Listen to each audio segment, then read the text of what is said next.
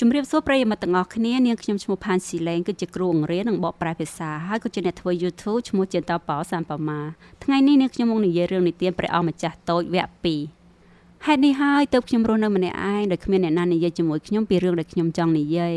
រហូតដល់ពេលខូចយន្តហោះនៅវាលរហោឋានសាហារ៉ាកាលពី6ឆ្នាំមុនដោយសារគ្រឿងអីខូចមួយនៅក្នុងម៉ាស៊ីនដែលខ្ញុំគ្មានយន្តការ៉េគ្មានទាំងអ្នកដំណើរនៅក្នុងជាមួយនោះខ្ញុំក៏សាកល្បងធ្វើការជួសជុលដោយខ្លួនឯងទាំងលំបាក វាជាបញ្ហាស្លាប់រស់សម្រាប់ខ្ញុំពីព្រោះខ្ញុំគ្មានទឹកសម្រាប់ផឹកស្ទើរតែមិនគ្រប់8ថ្ងៃផងដូចនេះនៅយប់ដំបូងខ្ញុំក៏ដេកលើវាលខ្សាច់ដែលមានចម្ងាយរាប់ពាន់យោជន៍ពីផែនដី ដែលមានមនុស្សរស់នៅខ្ញុំនៅឯកោដាច់ស្រយាលកណ្ដោកណ្ដែងជាងអ្នកលិចកប៉ាល់ដែលស្ថិតនៅលើក្បួនកណ្ដាលមហាសមុទ្រទៅទៀតដូចនេះចូលក្មួយៗក៏ទៅមើលថាតើខ្ញុំភ្ញាក់ផ្អើលប៉ុណ្ណានៅពេលដែលមានសម្លេងតូចឆ្មាដ៏ចម្លែកមួយមកដាស់ខ្ញុំពេលព្រឹកព្រលឹមស្រាងស្រាងសម្លេងនោះបន្លឺថា លោកពូមេតាគូរូបជាមកខ្ញុំមួយមកអាគូរូបជាមកគ្នាមួយមកខ្ញុំក្រោកឈរឡើងយ៉ាងស្លន់ស្លោហាក់ដូចជាត្រូវរន្ទះបាញ់ខ្ញុំញីភ្នែកយ៉ាងញាប់រួចសម្លឹងមើលយ៉ាងយូរហើយខ្ញុំឃើញក្មេងប្រុសតូចច្ររឹងដ៏អស្ចារ្យម្នាក់កំពុងពិនិត្យមើលខ្ញុំយ៉ាងយកចិត្តទុកដាក់នេះគឺជារូបភាពដ៏ល្អបំផុតរបស់ក្មេងតូចនោះដែលក្រោយមកខ្ញុំអាចគូបានប៉ុន្តែជាការពិតណាស់រូបដែលខ្ញុំគូមិនស្អាតដូចរូបពិតទេ នេះមិនមែនជាកំហុសខ្ញុំទេព្រោះខ្ញុំបាក់ទឹកចិត្តដោយសារតែមនុស្សធំធំក្នុងអាជីពវិជ្ជាវិចិត្រករកាលពីខ្ញុំអាយុ6ឆ្នាំហើយបន្ទាប់មកខ្ញុំមិនបានរៀនគូទៀតសោះលើកលែងតែគំនូពោះថ្លាន់ដែលមើលទៅឃើញដល់ក្នុងពោះឬដែលមិនឃើញដល់ក្នុងពោះខ្ញុំក៏សន្លឹងមើលរូបដែលលេចធ្លោឡើងនោះហើយបោកភ្នែកធំធំពោះពេញទៅដោយចម្ងល់សូមក្មួយក្មួយកុំភ្លេចថាខ្ញុំស្ថិតនៅចម្ងាយរាប់ពាន់យោជន៍ពីតំបន់មនុស្សរស់នៅហើយលើពីនោះទៀតក្មេងប្រុសដ៏តូចច្រឡឹងនោះហាក់ដូចជាមិនវង្វេងហេវហត់ ឃ្លានស្រែកទឹកឬភ័យខ្លាចអ្វីឡើយក្មេងនោះក៏មិនមានលក្ខណៈអ្វីដូចជាក្មេងដែលវង្វេងនៅកណ្ដាលវារហោឋានចម្ងាយរាប់ពាន់យោជន៍ពីតំបន់មនុស្សរស់នៅតតែសោះទីបញ្ចប់នៅពេលដែលខ្ញុំអញនិយាយចេញខ្ញុំក៏និយាយទៅកាន់វាថាចុំឯងធ្វើអីនៅទីនេះហើយនៅពេលនោះវានិយាយមកកាន់ខ្ញុំដដែលដដែលយ៉ាងថ្នមថ្នមដូចជាមានអ្វីសំខាន់អញ្ចឹងលោកពូសូមមេត្តាគូរូបជាឲ្យគ្នាមួយមក ធម្មតានៅពេលដែលរឿងមួយមានអាចកំបាំងជ្រុលពេកយើងមិនហ៊ានប្រឆាំងទេខ្ញុំក៏លោកយកក្រដាស់មួយសន្លឹកនិងបិចពីហោប៉ៅទោះបីវាដូចជាគ្មានន័យចំពោះខ្ញុំក្នុងគណៈពេលនោះ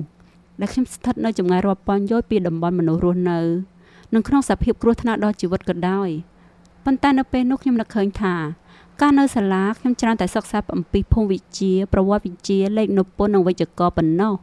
ខ្ញុំក៏និយាយទៅកាន់ក្មេងប្រុសតូចនោះដោយមានអារម្មណ៍មួម៉ៅបន្តិចថា ខ្ញុំមិនចេះគូទេប៉ុន្តែវាឆ្លើយមកខ្ញុំថាមិនអីទេគូរូបជាមកគ្នាមួយមកដោយខ្ញុំមិនដែលគូរូបសត្វជាមសោះខ្ញុំក៏គូគំនូមួយក្នុងចំណោមគំនូទាំងពីរម្ដងទៀតដែលខ្ញុំអាចគូឲ្យវាបាន គឺរូបពស់ថ្លាន់មើលមិនឃើញក្នុងពោះហើយខ្ញុំដូចជាស្រឡំកាំងដោយលឺក្មេងប្រុសតូចច្រឡឹងនោះឆ្លើយមកកាន់ខ្ញុំថាទេទេគ្នាមិនចង់បានដំរីនៅក្នុងពោះថ្លាន់ទេពោះថ្លាន់គ្រោះថ្នាក់ណាស់ រីឯដំរីវិញធំទៅតែងពេកកន្លែងគ្នារស់នៅតូចណាស់គ្នាត្រូវការសត្វជាមួយ គូរូបឲ្យជាមួយគ្នាមួយមកគឺនៅពេលនោះហើយដែលខ្ញុំគូរូបជាមនោះទៅ វាក៏មើលឃើញយ៉ាងយកចិត្តទុកដាក់បន្ទាប់មកនិយាយថាអត់ទេជាមនេះឈឺធ្ងន់ណាស់គួគួឲ្យគ្នាមួយទៀតមកខ្ញុំក៏គូមួយទៀតមិត្តខ្ញុំញញឹមយ៉ាងទន់ភ្លន់ពោពេញទៅដោយការអនុគ្រោះមើលឲ្យច្បាស់មើល វាមិនមែនជាសត្វឈាមឆ្លូតទេវាមានស្នែងខ្ញុំក៏គូម្ដងទៀតប៉ុន្តែគំនូនេះត្រូវបានបដិសេធដូចលើកមុនលើកមុនដែរអាមួយនេះចាស់ពេកហើយគ្នាចង់បានសាច់ជៀមដែលរស់បានយូរពេលនោះដោយខ្ញុំគ្មានចិត្តអត់ធ្មត់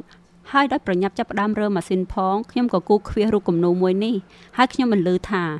នេះជាប្រអប់សាច់ជៀមដែលឯងត្រូវការនៅក្នុងនេះ ប៉ុន្តែខ្ញុំភ្ញាក់ផ្អើលយ៉ាងខ្លាំងដោយឃើញទឹកមុខចៅក្រមក្មេងរបស់ខ្ញុំប្រែជាស្រស់បំព្រង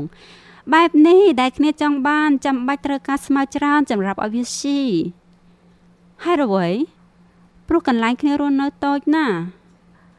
វាពិតជាគ្រប់គ្រាន់ហើយព្រោះខ្ញុំបានឲ្យជាមដ៏តូចមួយប៉ុណ្ណោះដល់ឯងវាអោនក្បាលមើលរូបគំនូ